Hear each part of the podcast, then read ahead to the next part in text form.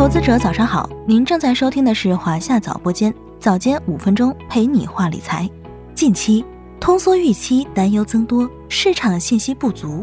沪指几度跌破了两千八百点。关键时刻，央行降准、降息都来了。消息公布后的第二天，A 股沸腾，沪指涨超百分之三，收复了两千九百点。这是什么样的大招？会对我们产生怎么样的影响？现在我们来聊一聊。在二十四日下午举行的国务院新闻办发布会上，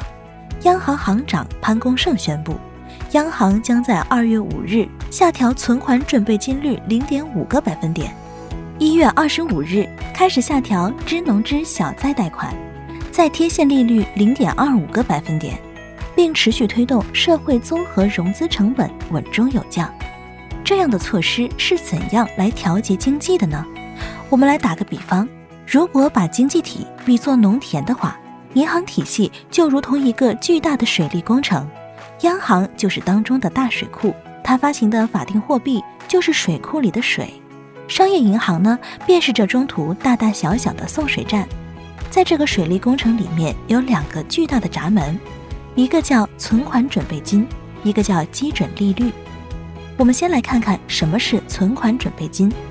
储户把钱存到银行里，银行再放贷出去，然后形成企业、个人的各种贷款，支持消费生产。但银行不能把钱全部贷出去，必须留存一小部分钱出来。应付某些储户的提现需求，这部分钱就叫做存款准备金，这个留存的比例就叫存款准备金率。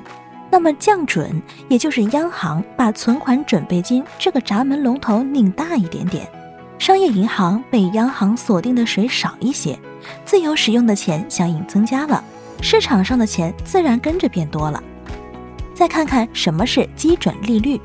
这好比是水利工程中水的价格，你想要是把水的价格提上去了，水太贵了，地都交不起，种地的人就宁可让地荒着，也不去开垦土地种庄稼。要是水的价格降下来，农民自然会愿意多开垦一些荒地，多种一些庄稼。所以，通过调整基准利率的水平，实际上就是控制社会资金的价格，然后来影响大家投资消费的意愿。两者结合来看，存款准备金制度主要是控制了资金的量，而基准利率调整的是资金的价格。央行通过控制量和价的手段，来调节整个社会的信用规模和经济冷热。当前，金融机构平均存款准备金率约为百分之七点四，此次是将在这个基础上再下调零点五个百分点，这将向市场提供长期流动性约一万亿元。这个量已近乎等同于去年两次降准合计释放的资金，不但是降准，此次还配合着定向降息，把提供给金融机构的支农支小贷贷款再贴现利率由百分之二下调到百分之一点七五。这些措施都将有助于推动信贷定价基准利率，也就是我们所说的 LPR 下行。对于权益市场来说，降准和结构性降息的意义。不仅限于宏观经济的稳增长，也是近期资本市场政策组合拳的一部分，对引导投资者预期有着重要作用。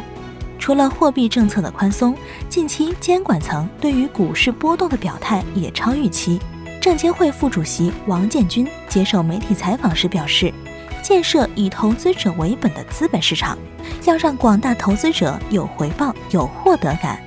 重融资轻投资的现状有望得到扭转。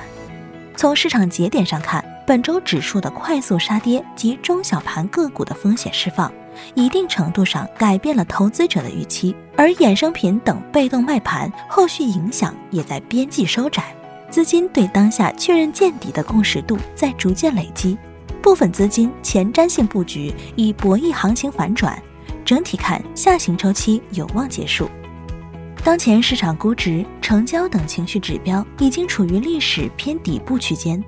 沪深三百指数二零二四年的预期市盈率约九倍，在全球主要市场指数中位于底部水平，历史及横向对比均具备投资吸引力。因此，我们可以围绕市场见底反弹及政策催化三条线索进行布局。一是近期超跌的小盘成长、港股等方向；二是受益近期降准和稳增长政策的宽基 ETF；